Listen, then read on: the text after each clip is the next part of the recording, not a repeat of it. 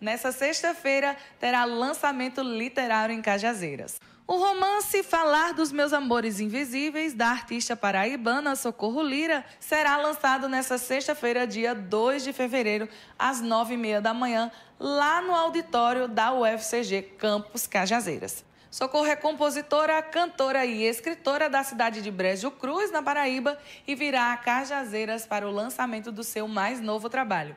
E ela tem um convite especial para vocês. Oi, gente, Socorro Lira aqui falando do sertão da Paraíba. Aqui tem vaca mugindo, tem rádio ligado, tem criança gritando, vento, sol, eita, lugar maravilhoso. Tô passando aqui para dizer que sexta-feira estarei em Cajazeiras, no campus da UFCG.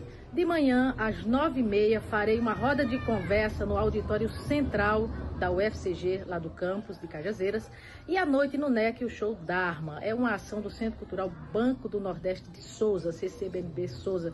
Sempre muito obrigada. E a gente se vê em Cajazeiras, sexta-feira, dia 2 de fevereiro. Até lá.